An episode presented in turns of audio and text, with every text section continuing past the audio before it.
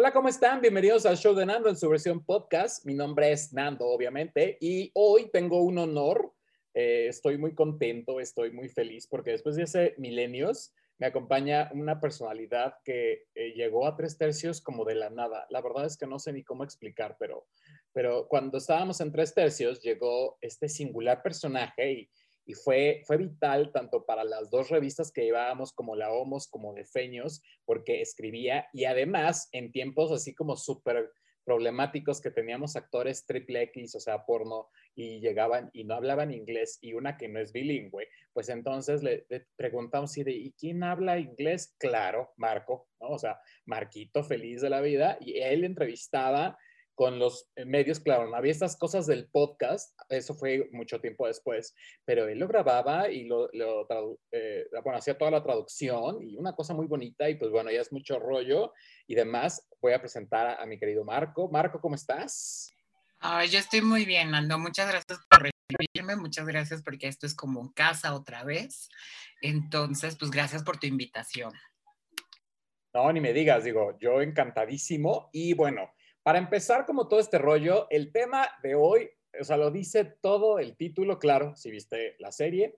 Eh, un día, de la nada, Marco, bueno, no llegó, más bien me mandó WhatsApp y empezó a hacerme una serie de preguntas súper locas sobre la serie ¿Quién mató a Sara?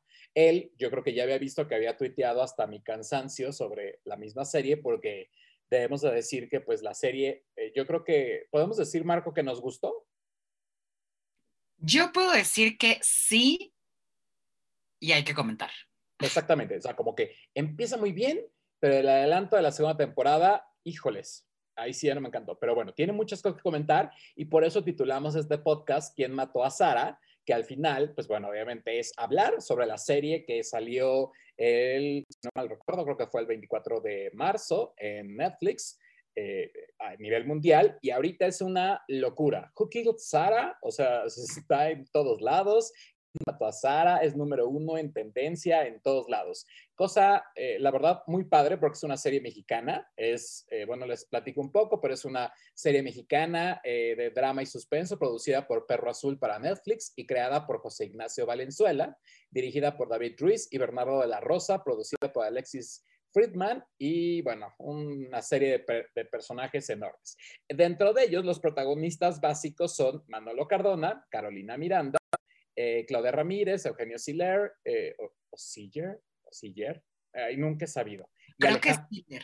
Creo que sí. Y Alejandro Nones, que bueno, ahorita hablaremos, pero ahí les va la trama, así tal cual Wikipedia. Tras 18 años de encarcelamiento injusto, Alex Guzmán es liberado con el plan perfecto para descubrir quién mató a su hermana Sara y por qué la familia Lascano los culpó del crimen. Lo que no sabe es que la búsqueda de pruebas lo llevará por un desvío mucho más peligroso de lo que imaginaba cuando finalmente se enfrente al verdadero culpable. Alex deseará no haber buscado su venganza. Y ahí comienza un poco como nuestra reseña. Sí, Sí, total, porque todo empezó y empezó causando un montón de revuelo por esos espectaculares que colocaron alrededor de la ciudad, en los que decía, papá, darme tu apellido no significa que puedas darte a mi esposa, atentamente Rodolfo Lascano. Y entonces todas las personas empezaron a crear un montón de historias, que si era, que si no era, y se empezó a colocar en varios periódicos y en varias notas y pues no, era de esas estrategias de marketing de Netflix. Ay, amiga, ¿en serio? O sea, yo, es que aquí en Tierra Caliente no llega eso. O sea, aquí, no, no, llega eso. De este lado del periférico, sí. O sea, hacia el sur, esos encontrabas y estuvieron buenísimos, buenísimos. yo me enteré hasta recién estrenada la serie que Polo Morín, que sale dentro de la serie, que es su primera eh, novela, fue, bueno, no, serie eh, fuera de, de Televisa, y yo me enteré porque se toma foto junto a Eugenio Siller y, pues es el que pasa 18 años después, ¿no? Pero el punto es que no, acá en mi pueblo no hay nada de eso. Bueno, ¿sabes qué pasa? Que ahorita pues seguimos en pandemia, yo a lo más que salgo es como aquí en mi pueblo Tierra Caliente y pues llego y voy un kilómetro, entonces pues no sabía eso, fíjate que ni leo periódicos, ya me vi la inculta. Bueno, es que cada quien tiene como sus diferentes pasiones. a mí eso sí me gusta el chisme ahí de la nota. Y entonces creo que de esta parte como cuentan la historia Netflix y que es muy importante como esto recapitularlo, es ¿Cómo es que las historias mexicanas trascienden dentro de esta plataforma de streaming que es Netflix? Porque pues nadie puede negar que las telenovelas mexicanas han educado no solamente al pueblo mexicano, sino que a lo largo de América Latina, Rusia y Europa, las novelas mexicanas han tenido un espacio en el corazón de casi todas las personas que las han visto, ¿no? Y para eso, pues las tramas de las Marías y de Talía y todo eso, y pues tú sabes de eso, tú eres el yo soy niño telenovela. Todavía en el último tributo a RBD que pasó por Las Estrellas hace dos semanas, cuatro, no sé cuánto fue, eh, la, una tal Irina Baeva, que es creo que la novia de Gabriel Soto, yo ya no me sé cómo bien en qué novela salió y así, pero dice que ella era de Rusia y aprendió a hablar eslovenia. Bueno, por ahí. El caso es que ella aprendió a hablar eh, en, español gracias a Rebelde. Y bueno, así Edith González, Verónica Castro, mil, ¿no? O sea, pero bueno, el punto aquí es que dentro de la serie eh, plantean una cosa como muy extraña. Es una familia muy rica, pero uno es español, que es el, padre, el maldito señor Lascano, que es asqueroso, que se llama Ginés García Millán. Es el, el, bueno, el, no, el, señor no, pobrecito, pero el personaje es, es castroso, o sea, lo odias desde el primer instante que aparece y que trata a la mujer, la sobrebaja, al, al, hijo homosexual, bueno, lo hace, no lo deja nunca subir, a sus propios hijos los trata como los trata, pero tiene como una cosa ahí muy armada con la esposa, o sea, como que la esposa está ahí por dinero, por ambición, porque quiere, pero a la vez no se respeta, ¿no? Y desde ahí parte esta familia Lascano, que es muy famosa porque tiene casinos que, bueno, ellos ponen aquí los casinos de una forma muy Las Vegas, cosa que, en México no sucede todavía. Y bueno, tiene un negocio turbio por ahí, pero eh, total que son chiquillos. La, la, historia gira en dos tiempos eh, al mismo tiempo, que es un poco 18, 18, años antes y 18 años después. Y bueno, un deleite de, de, de pompas, ¿no? O sea, qué, qué bien nos ha favorecido el Me Too a nosotros. Pues fíjate que sí, porque se, se aparece esta nueva forma de contar las historias. Deja y te asoma en esta eh, manera que cuenta la historia Netflix sobre los Lascano. Y creo que esa manera en que cuenta las cosas sobre ese refresh de lo que pasó hace 18 años y esa manera de contar el presente, siempre va y viene, siempre va y viene y genera un montón de cosas ahí extrañísimas, ¿no? Porque para empezar, los del casting se la volaron, o sea, tienen eh, gente muy bonita, ¿no? Y creo que eso llega también a generar eh, ciertas cosas como esta parte del, del, del, de romantizar ese tipo de relaciones tóxicas, ¿no? Parte como todo, Sara es de diferente posición social que los Lascano. Sí, de hecho vive por, por mis rumbos. Es de tierra caliente. ¿En serio? Es de tierra caliente, Sara. Ok. De, de, hecho, quiero ir a visitar la, la casa. No, nada más no he podido, pero conozco perfectamente la avenida, la colonia y todo. O sea, si es, si es tierra caliente, esas jacarandas se dan en tierra caliente, nada más. Excelente. Y entonces, ¿no? Se involucra el hermano, ¿no?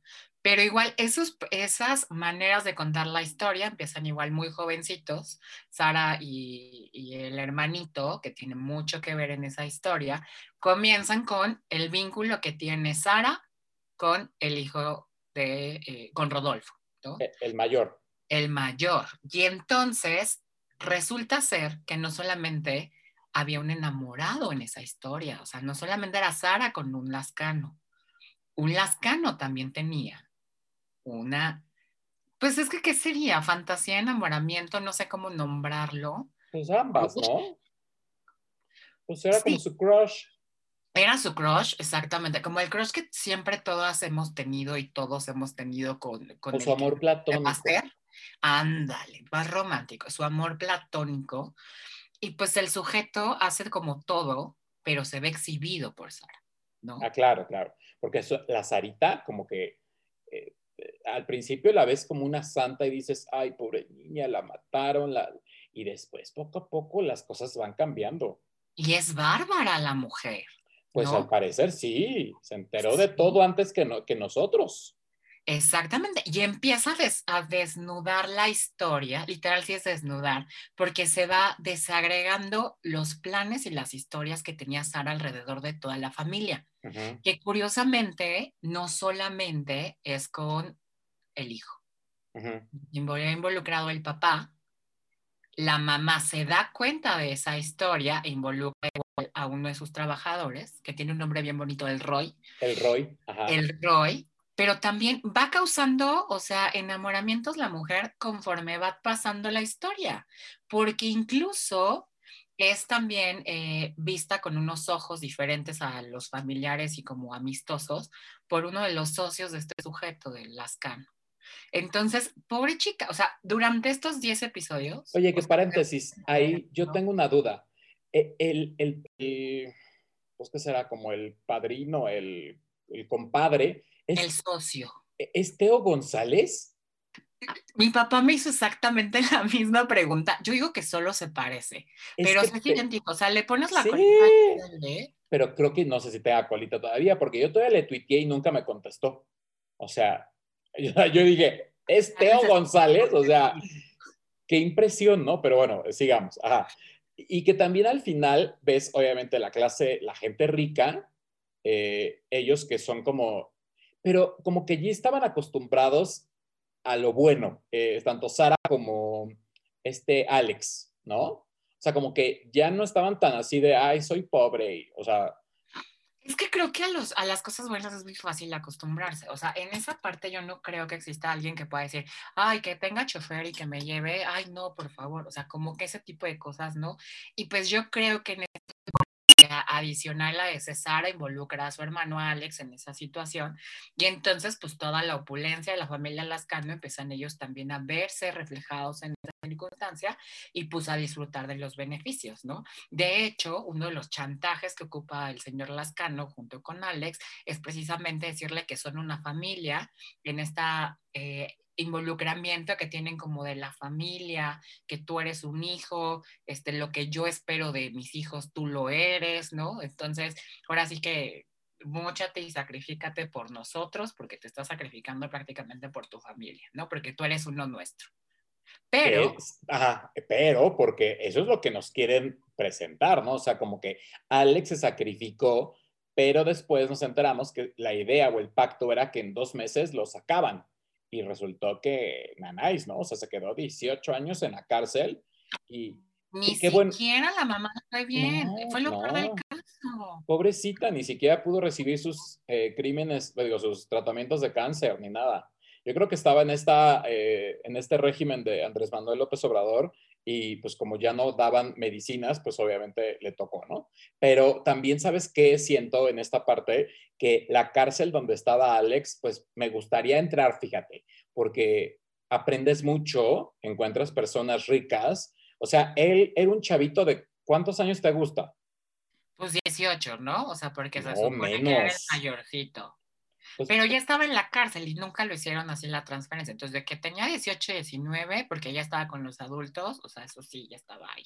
Bueno, 18, ¿no? Y, va, 18, te la compro. Pero no era como para que yo hubiera estudiado una carrera o en el CONALEP estudió técnico en, en hacker y, y, ciberseguridad. No, eso no está completo. Sí es una, sí se la vuelan como en muchas otras cosas. O sea, pero, o sea, yo creo que Criminal Minds lo necesita este cabrón. O sea, la verdad es que se da un tú por tú con García, porque, o sea, literal te hackea el celular, sabe dónde está la geolocalización, o sea, tiene fotos tuyas de cuando eras bebé, tu fe de bautizo, dices, güey, ¿cómo lo logra? Sí, Ajá. el leve de la cárcel justo existe. Oye, y nunca dijimos al inicio que, por desgracia, esta, eh, o este podcast iba a tener spoilers, ¿no? Si no la ha visto, no nos escuche. Sí, espérense. Pero si no le importa, pues pongas a platicar con nosotros para que después nos cuente cuál es su versión. Pero que también yo creo que es parte de la, de la cuestión que te atrapa, porque mira, sí, yo los primeros puntos, cuando recién la vi, dije, o sea, ¿qué pedo? ¿Dónde aprendió este güey a ser hacker? O sea, yo con trabajos puedo prender el iPad y descargo una aplicación y no puedo, ¿no? O sea, eh, este güey en tres segundos compró 25 cosas en Steren, así, tum, tum, tum, tum, tum, tum, montó su show, ya tenía, eh, no sé cómo se le llama al, al, cuadro donde tienes a cada uno de los eh, que mataron o los supuestos integrantes de este, no sé cómo se le puede llamar, pero él tenía todo. En tres segundos se conecta a la red del casino y, sale con un mensaje así como de, órale, güey, te voy a matar, ¿no? O sea, está, eh, eh, o sea, eso sí dije, uh, no sé, no le creo. Pues no le crees y la verdad es que vas teniendo como muchos de esos momentos a lo largo de la historia. Pero creo que lo más interesante es que creo que la pregunta medular que te tienes que hacer cada capítulo es, ¿quién mató a Sara? Porque cada capítulo con la información que te van soltando, bueno, hay diferentes motivos. Y si algo nos haya eh, enseñado la televisión a lo largo de todas estas series criminales, es que pues el que tenga motivos es inculpado. Claro. Entonces, durante esta parte te vas dando cuenta que van apareciendo y va cambiando como este dado de quién la mató, ¿no? No, pues es que él tiene motivos. No, es que él también tiene motivos. Es que la amaba. Y si fue pasional el asunto, o sea, y es que cada vez que va pasando eso, te das cuenta de todas esas circunstancias. Y entonces, pues, ahora sí que sigue siendo el título. ¿Quién la mató, Armando? Y seguimos sin saberlo, porque ah. después, como al capítulo 2, 3, aparece una tal Diana Cazadora, que o sea, mi mejor amigo vio la serie y nunca me dijo que Litzy, mi Litzy oficial, aparecía e, en la serie. Y claro que es Litzy, es Litzy.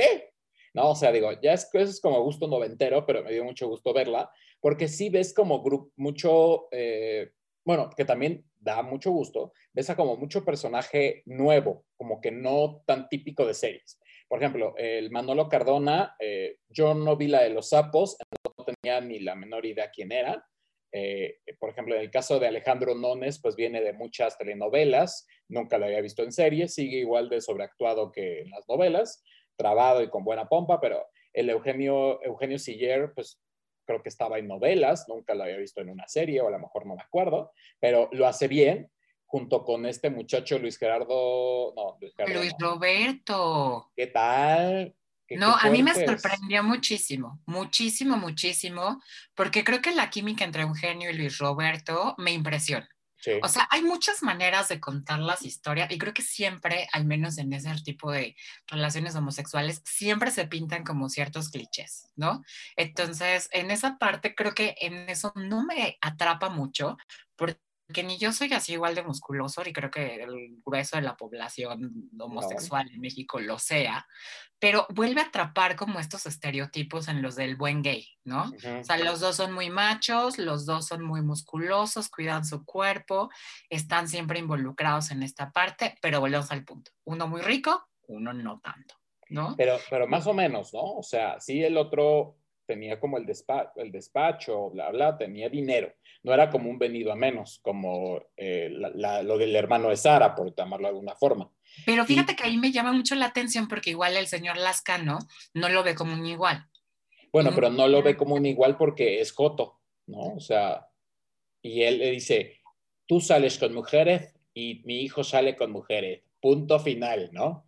Joder, que aquí se hace lo que yo digo y, dices, ay, güero, ¿no? El día que lo corre de, tu, de, su, de, la casa del hijo, porque no es su casa, le dice, no, no, no, no, no, esta es casa de mi hijo, yo se la compré.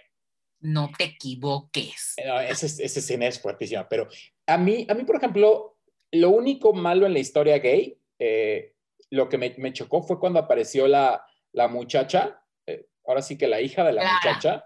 Ajá, yo ya sabía que iba a pasar eso, que quería que fuera el vientre subrogado y o sea, eso se me hizo como, y que obviamente por ser pobre iba a traer problemas y eso lo vi venir, así como que... Los clichés, ahí volvimos a, enmascarar esa parte de la rosa salvaje, que volvemos a, este, a esta historia en las novelas mexicanas incrustado otra vez, ¿no? Entonces, lo que podía haber empezado en una circunstancia como muy bonita, contada desde su perspectiva homosexual, pues se rompe porque tenía que enganchar y parece que como estaba contada la historia, no encajaba de otra manera que no fuera así.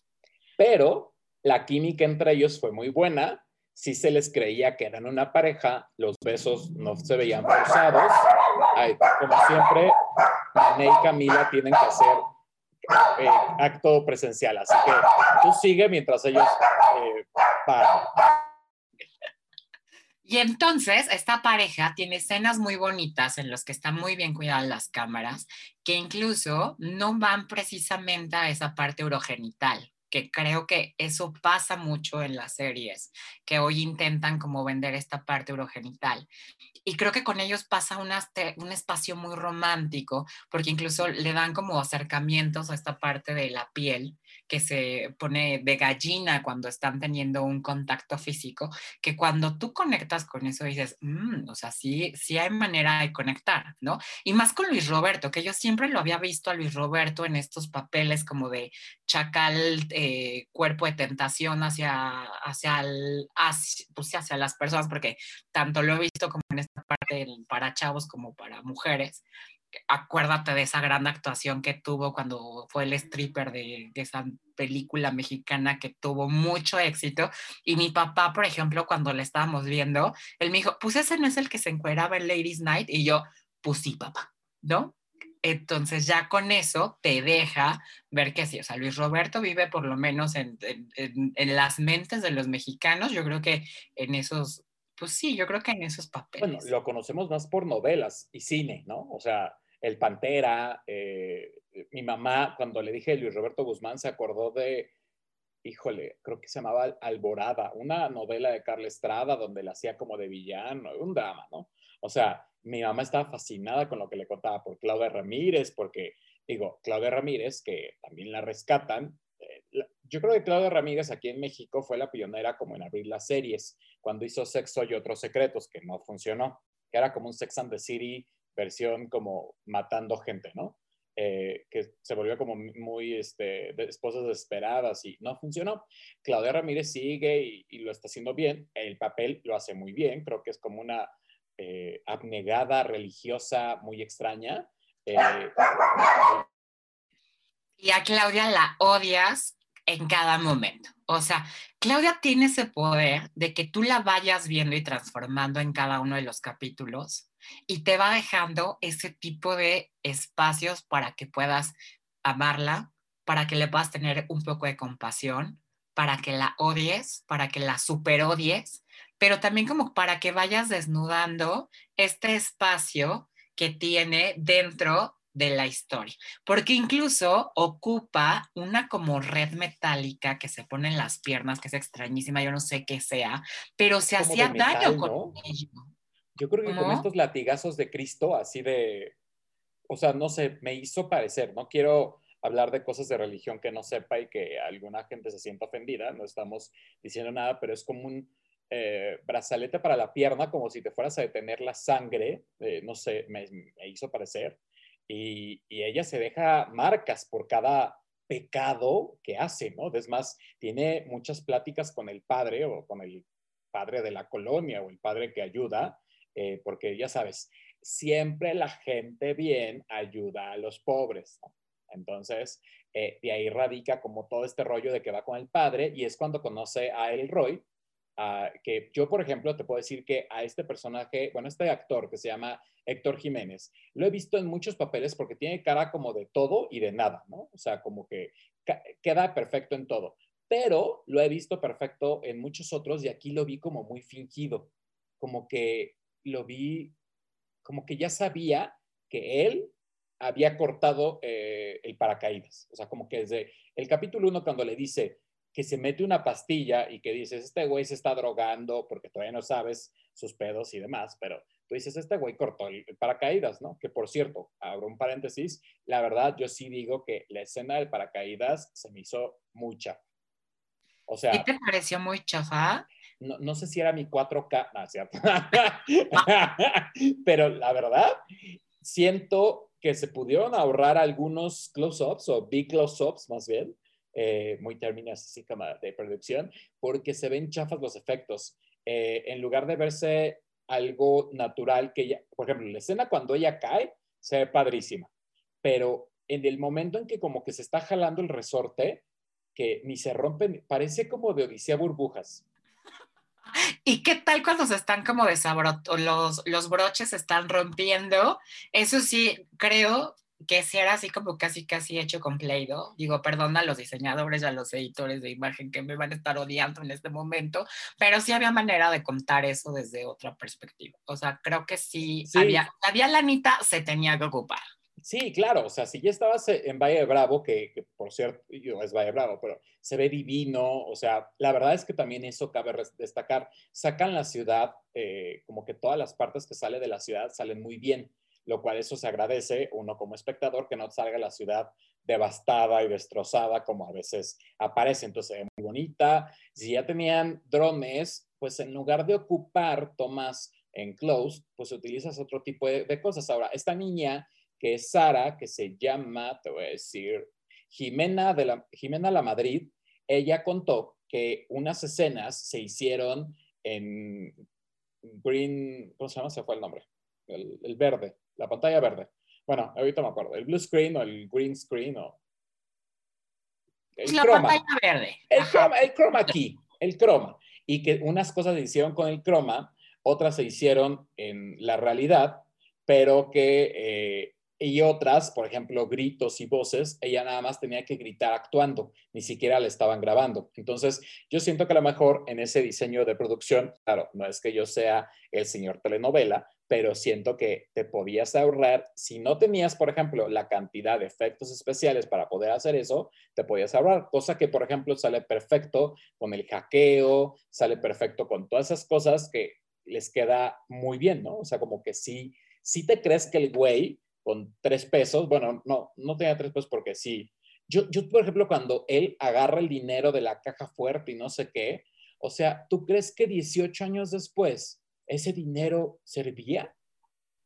Pues deja tú, o sea, no te, o sea, estaba en perfectas condiciones, su llave siempre abrió, o sea, yo creo que el señor pagó así la caja fuerte como de por vida o la compró a perpetuidad, porque, o sea, aparte, o sea, como qué, ¿no? O sea, ¿cuál es el vínculo que generan? Si se supone que aparte en la cárcel, curiosamente, alguien más odia al mismo que tú.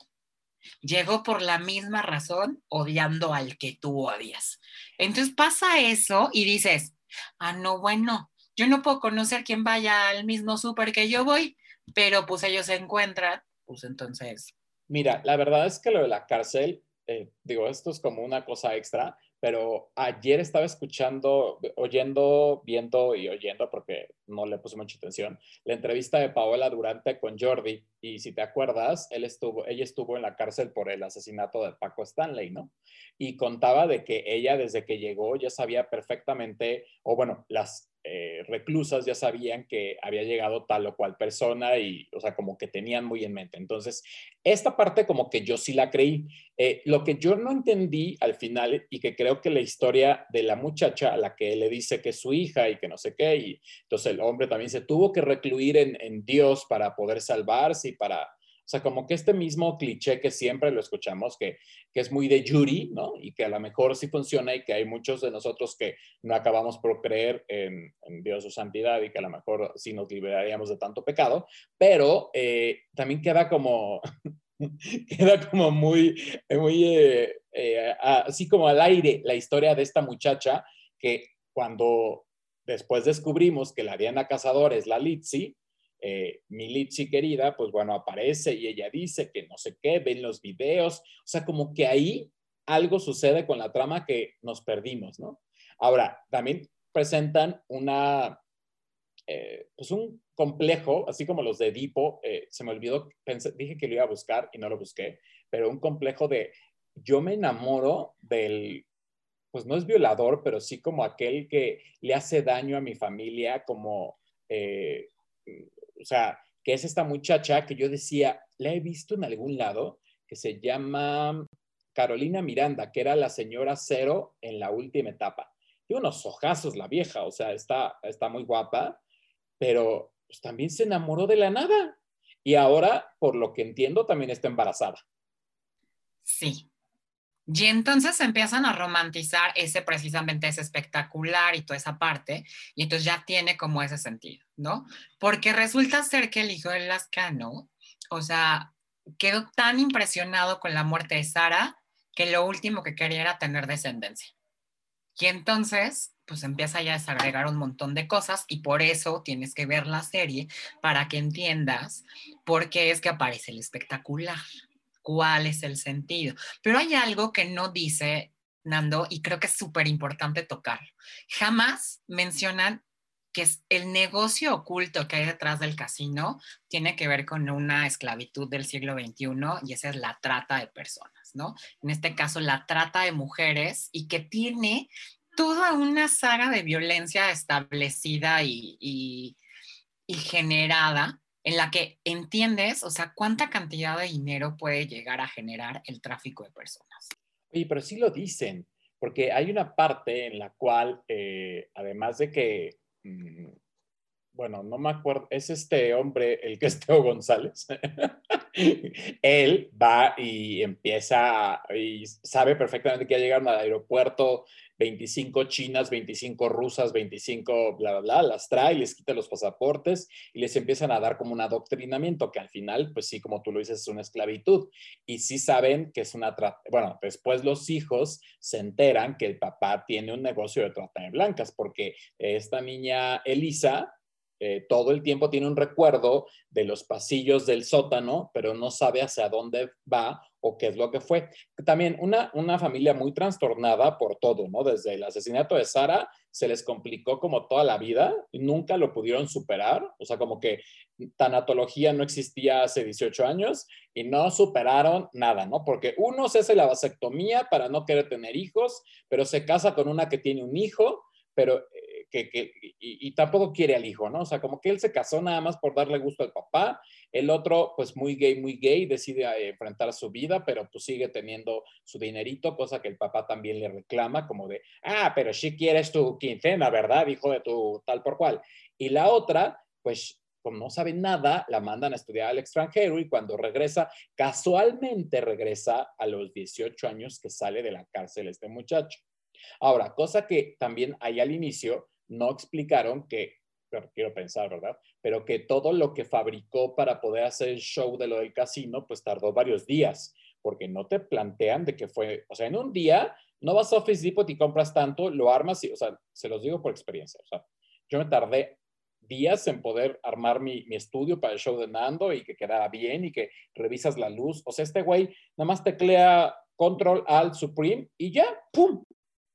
Inicia la proyección, ¿no? En un casino como con cirqueras. Ahora, que de, todas formas, cualquier persona que entraba, si veías a una conejita, entra, o sea, ya sabías que era ¿no? O, en qué mundo vivimos, ¿no?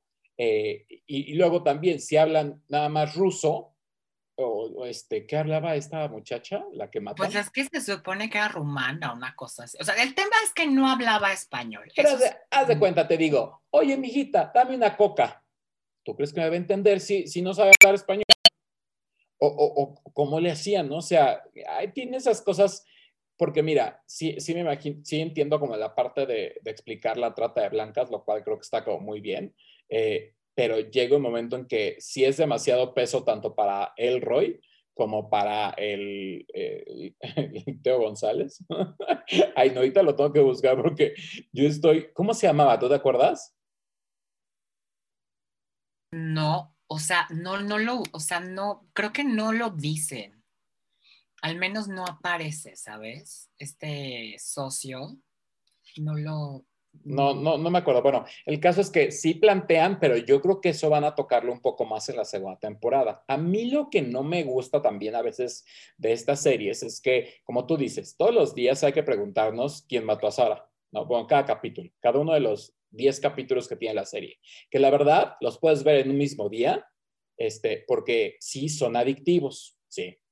Yo me tardé mucho, vieras, porque estaba como en este inter en que se acababa el trabajo y nos íbamos de vacaciones, entonces cada que iniciaba un capítulo no faltaba el que me interrumpiera y no acababa jamás el capítulo 7 y de ahí no pasaba. Después se me fue como hilo de media, lo acabé y fui muy feliz eh, porque creo que la serie tiene muchas cosas buenas, también muchas cosas que podían cambiar. Por desgracia, la serie ya está grabada, eh, la segunda temporada, entonces ya no van a cambiar absolutamente nada, ¿no? Contaba Polo Morín que esta serie llega cuando él truena con Lambda y él estaba en súper depresión, también se le ve, bueno, lo criticaron porque se ve pasado de peso, ya quisiera yo su eh, pasado de peso, ¿no? O sea, yo lo vi divino, precioso.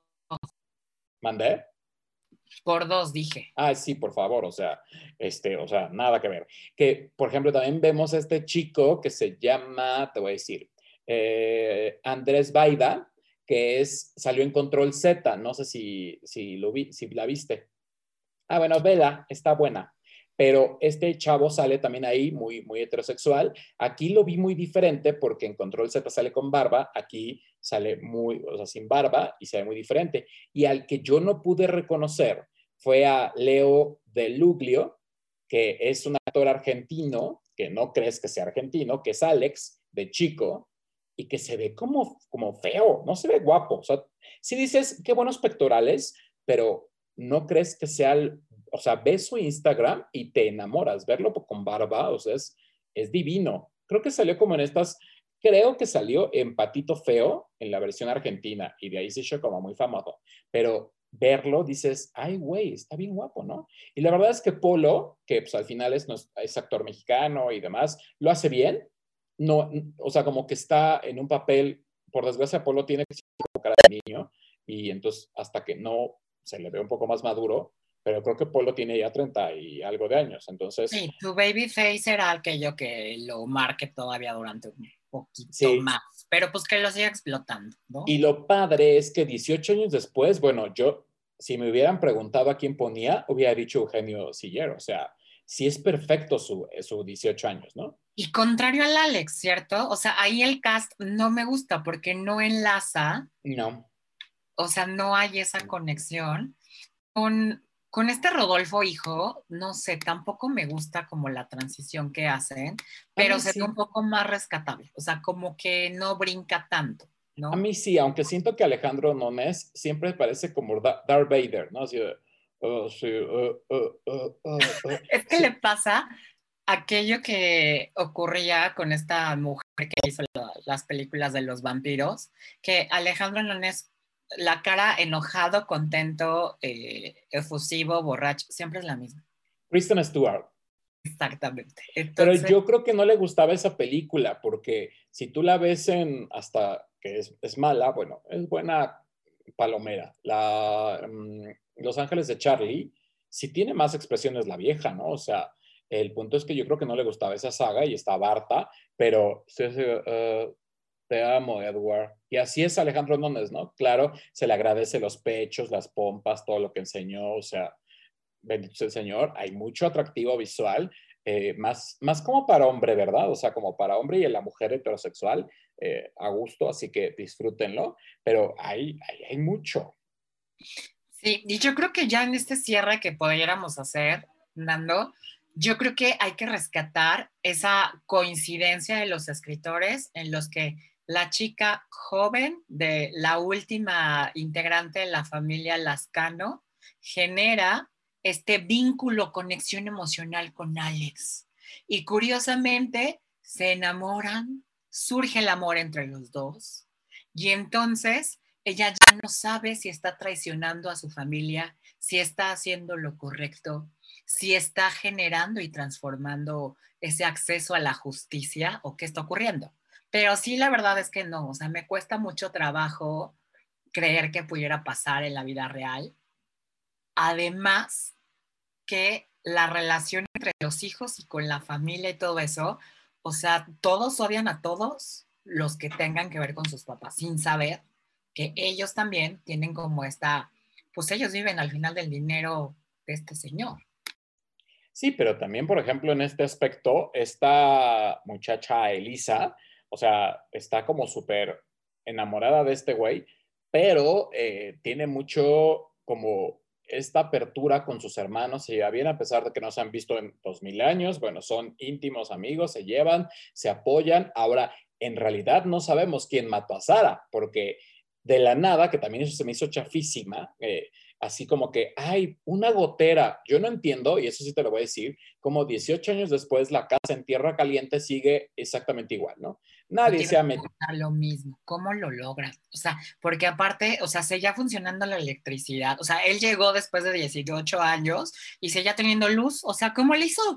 Sí, o sea, luz, teléfono, agua, y a eso sí, una gotera o algo, una fuga, le encuentra que Sarita tenía eh, ta, ta, ta, ¿no? Que, por ejemplo, se, bueno, se basan mucho o encuentran todas las referencias de Sara gracias a los diarios, que, bueno, si hace 18 años a lo mejor sí se hacían diarios, ¿no? A lo mejor ahora sería un blog o sería otra cosa, pero que también ahí se me hizo muy 13 Reasons Why, que de repente la historia llega como un punto en que se acaba, ¿no? Por ejemplo, en 13 Reasons Why, la primera temporada era perfecta, era miniserie Después la fueron alargando, alargando, alargando y obviamente no, a mí no me desagradó, pero se perdió la esencia. O sea, ya no había los cassettes. Aquí, por ejemplo, bueno, ahorita por lo menos encontramos otro video. Eh, Litzy, yo siento que Litzy tiene un hijo de, Alex, esa es mi teoría, o que, eh, porque según yo, eh, Litzy, bueno, ¿ella tiene sexo con Alex de joven o es con otra? Sí, no, es con Alex. Ah, Lipstick en ese momento tiene, tiene esas relaciones sexuales, que es, es el papel de Marifer en ese momento. Y precisamente es como en este trío que tienen ah, este, con el otro y eso, pero al final el único que tiene contacto con Marifer es Alex, ¿no? Ajá. Entonces, yo creo que de ahí sale mucho, pero también yo creo que en esa parte lo que van soltando esos pocos hilos que salieron, pues es como el papel y la salud mental de, de Sara, que curiosamente en una llamada que le hace Litzy, del papel de Marifera a Sara, curiosamente sí llega a Valle de Bravo, pero hay una escena en la que ella le marca y pues se supone que no tienen esa conexión que, es la parte en la cual ella está como súper eh, dolida y súper eh, mal emocionalmente, y la otra pues le vale porque pues, lo bonito, le gusta lo bonito, ¿no? O sea, como que era ambiciosa porque por un lado el papá, eh, eso no lo contamos, pero el papá de Loldashkano la incita, la, seduce y la viola, o bueno, no la viola, porque tiene sexo con consentimiento de la Sara. La Sara no vamos a utilizar la palabra como zorrita, pero pues la Sara sí, sí le gustaba andar brincando, ¿no? Porque ya había brincado con Rodolfo, ya había brincado con, eh, con el papá, y el papá pues es un culero, ¿no? O sea, porque se echa a la esposa, a la hija, o sea, todo. Lo que se mueve, como dirían por otros lados, aquí duermen todavía, ¿no? Y, está eso como muy, muy feo. Eh, nos deja estas intrigas. A mí no me pareció que Sara eh, estuviera loca porque yo creo que alguien más se hubiera dado cuenta, ¿no? Yo creo que sabes que van a ser como una cosa. Además, ¿quién está? O sea, porque a la edad en la que muere Sara, tiene como esta parte en la que, pues yo creo que todos tenemos como la hormona como alterada, pero también debe haber una historia detrás. O sea, ¿por qué tenía como ese, eh, síndrome de estar como con tantas personas y aparte involucrarse en el mismo círculo y generar este tipo de cosas. Entonces, yo creo que ahí van a meter un poco esta información para decirnos o que eh, tenía una disociación de personalidad o que tenía algún trastorno generalizado de su, no sé, algún neurotransmisor que no se generara y de ahí van a empezar a generar más cosas, ¿no? Porque al final dice, en esta parte ya del cierre que tienen ellos, es que eh, si quieres o estás preparado, es lo que le dicen a Alex, para conocer un lado de Sara que él no conoce. Ahora, en esa parte, al final, ya sabemos perfectamente quién mató a Sara. En realidad es Claudia Ramírez. Eh, y bueno, mi Claudia Ramírez, porque Claudia Ramírez le pide ejecutar a el Roy, y el Roy es quien corta el, pues, el paracaídas y el parachute, no sé cómo se le llama. Y bueno, ya sabemos perfectamente quién mató a Sara. Al final, eso, eso la mató. ¿Quién trastornó a Sara? Porque yo, yo tenía varios amigos que me decían, yo cuando me siento a ver una serie donde su título se llama ¿Quién mató a Sara? Lo que pretendo es que realmente me digas quién mató a Sara, ¿no? Y al final, pues nos quedamos con una intriga porque sí sabemos como que ya, o sea, entendemos ya quién la mató, que, que yo siento que sí se supo al principio, pero ibas teniendo como dudas, pero ¿y si no fue eso? ¿Y si algo más la mató? ¿Qué tal que ella estaba drogada o ella, no sé, o sea, no lo sabemos al final, eh, habrá que esperar una segunda temporada. Yo sí puedo decir que no creo que haya una tercera, ya sería como la vida de estos personajes, ya no tendría nada que ver Sara. O sea, ya Sara, ¿qué más le inventas? Te digo, va a ser como 13 Reasons Why, donde de la nada sale ahora las fotos o de la nada salen bobada y media, ¿no? Sí, yo creo que sí da para un segundo material, concuerdo contigo, no sé si salga un tercero, pero creo que lo interesante de esto es ver qué nos ofrecen en esta segunda temporada, cuántos episodios está compuesto la segunda temporada y sobre eso qué información van a empezar a, a manejar sobre ello, ¿no? Entonces yo creo que sobre eso queda, Nando. No sé tú qué más quieras decir. Pues nada, que sí realmente me gustó, o sea, me hizo eh, pues una buena comedia, o sea, ni tan buena ni tan mala, eh, un, buen, un buen drama, porque es drama totalmente.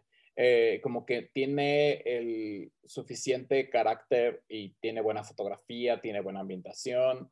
Eh, me pareció que hasta de repente cuando llegan las protestas, cuando ven esta parte de, de que el papá es cazador, se ve un poco real y no tan, tan chafa.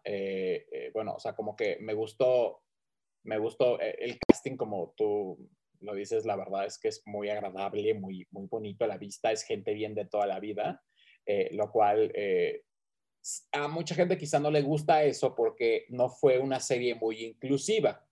O sea, si te das cuenta, ah, inclusive en el aspecto de gay, pero todos son blancos, ¿no? O sea, es como la, la serie White Sican, ¿no? Eh, pero fuera de ahí, la verdad es que me agradó. Tiene sus errorcitos que también se vale porque si te adentran en esa bueno, a mí, a, mí, a mí, me pasaba mucho con el final de Arcoiris. Al no haber presupuesto, pues lo único que podías es que todos vivieran en la misma calle, ¿no? Entonces, casualmente, los 18 homosexuales se encontraban siempre en la misma calle, en la misma colonia. O sea, vivían una cantidad hace 13 años cuando no había tanto, eh, bueno, no es que no hubiera tanto, pero que no se supiera de tanta eh, gente gay, pues se encontraban de la nada, ¿no? Y sí decían como de, bueno, esa colonia se debería llamar al final de arco iris, ¿no? Porque todos se encuentran, ¿no? O sea, eh, las calles, las casas, o sea, pero eh, en esta parte que tiene mucho, pues que tienen un, presupuesto bastante grande, pues sí, me gusta, por ejemplo, la ambientación de las casas, se ve muy padre, les quedaron muy bien.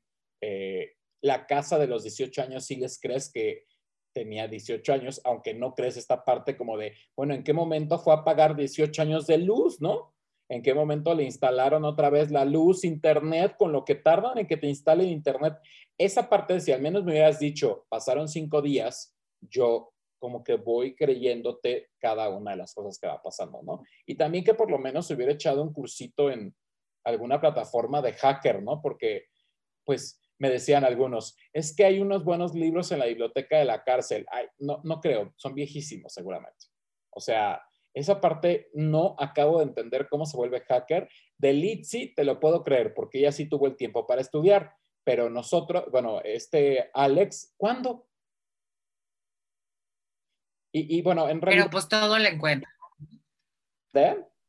Todo lo encuentra, todo se le da este, ni siquiera necesitó su, ángel, su genio de la lámpara maravillosa, él ya venía con todo integrado. Sí, no, me encantó también la parte que llega al banco y le entregan billetes y todo. Billetes nuevos, por suerte no eran los de 500 de ahorita, los azules, porque sería ridículo, pero eh, bueno, esa parte se me hizo como loca porque no hay billetes, o sea, si me pongo a pensar hace 18 años, pues no eran los mismos billetes, o sea, eh, ciertas cosas que mejor le hubiera dejado pura moneda de oro. Deja tú, o sea, esa parte como de los euros o monedas, ni siquiera se sabían euros hace 18 años, entonces igual como en eso, aparte le entrega pasaportes, le entrega identidades, o sea, no, o sea, todo estaba ahí de esa parte, ¿no? Pero yo creo que ya para el, esa parte del cierre, si yo tuviera que dar 10 estrellas, le daría 8 de 10, porque sí te la avientas otra vez. No tanto como aventármela otra vez, igual y, bueno, sí, igual y para recapitular, Aunque la verdad es que con tanta serie que luego vemos, la verdad es que no nos da como tiempo de volverla a ver, pero fue como agradable. Me gustó obviamente eh, que sea algo en mi idioma, eso es súper padre. Y que aparte, ¿sabes qué es lo que me encanta más?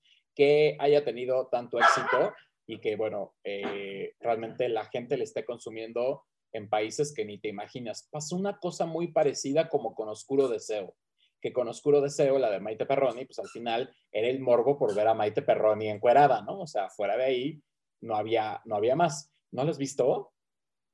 No, no le he visto, pero igual ah, he seguido tus consejos y entonces quedamos que la siguiente iba a ser Sky Rojo. Entonces ahora tenemos esta también pendiente para poderla comentar y tener como esa parte de compartir. Qué bárbaro, ¿no? Esa es buenísima.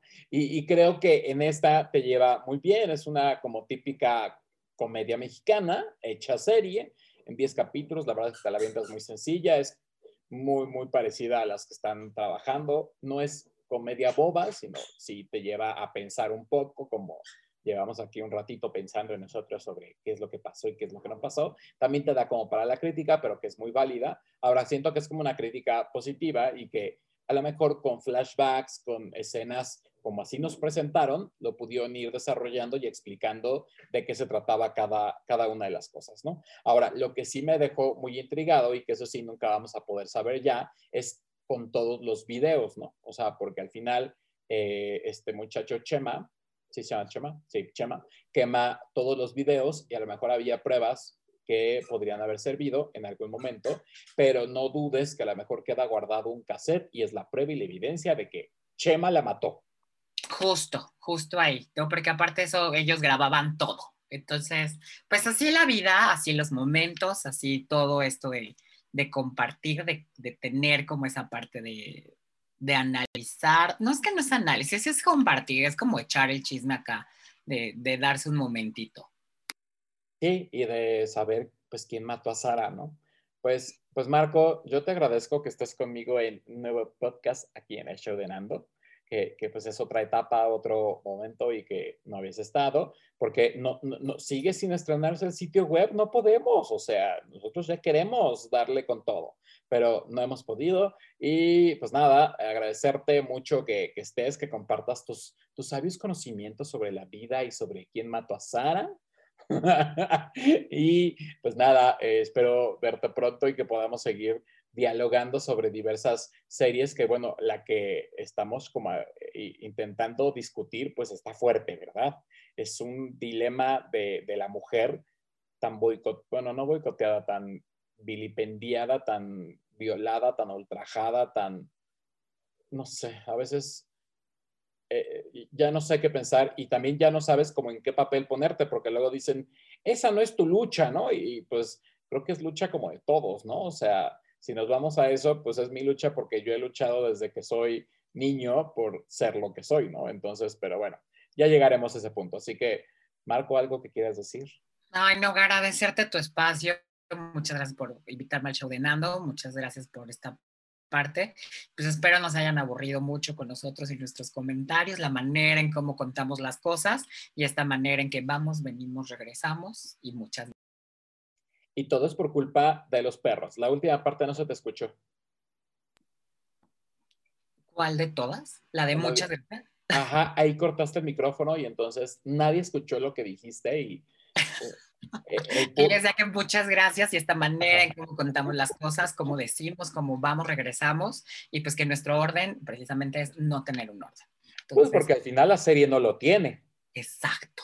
Sí, ¿verdad? Y sí les recomendamos que la vean en Netflix, que la vean en, en, el idioma que quieran. La verdad es que yo soy muy de, si es la serie en español, pues en español la veo. Eh, y ya, ¿no? Pero véanla, está interesante, te lleva capítulo a capítulo a, a soplarla. Y no porque hayamos dado spoilers, ya te la contamos, realmente eh, vale la pena. Entonces, pues te la dejamos así como recomendación. Y pues nada, recuerden que todas las redes sociales del Show de Nando me encuentran como arroba el Show de. Y si no me encuentran como el Show de Nando, el Show de Nando 1, porque serán algunas eh, redes que me hayan censurado, pero eh, me encuentran en todas. Y recuerden que en todas las plataformas de streaming está el podcast del Show de Nando. Eh, búsquenlas en la que sea, Amazon Music, Himalaya, Overcast, Anchor, um, Deezer, Apple Podcast, Spotify, o sea, en todas. Estoy hasta por la sopa. Entonces, si no me encuentran, es un grave error. Eh, recuerden que cada lunes tenemos un nuevo podcast y pues nos vemos otro próximo lunes. Welcome to my silly life y gracias por estar aquí, Marco. Nos vemos en la próxima. Muchas gracias. Bye. Y vaya a todas y a todes y a todos y a pues, para que no se sientan ofendidos, ¿verdad? Los quiero, les mando un beso. Esto fue el show de Nando. Yo soy Nando y nos vemos en la próxima. Bye bye.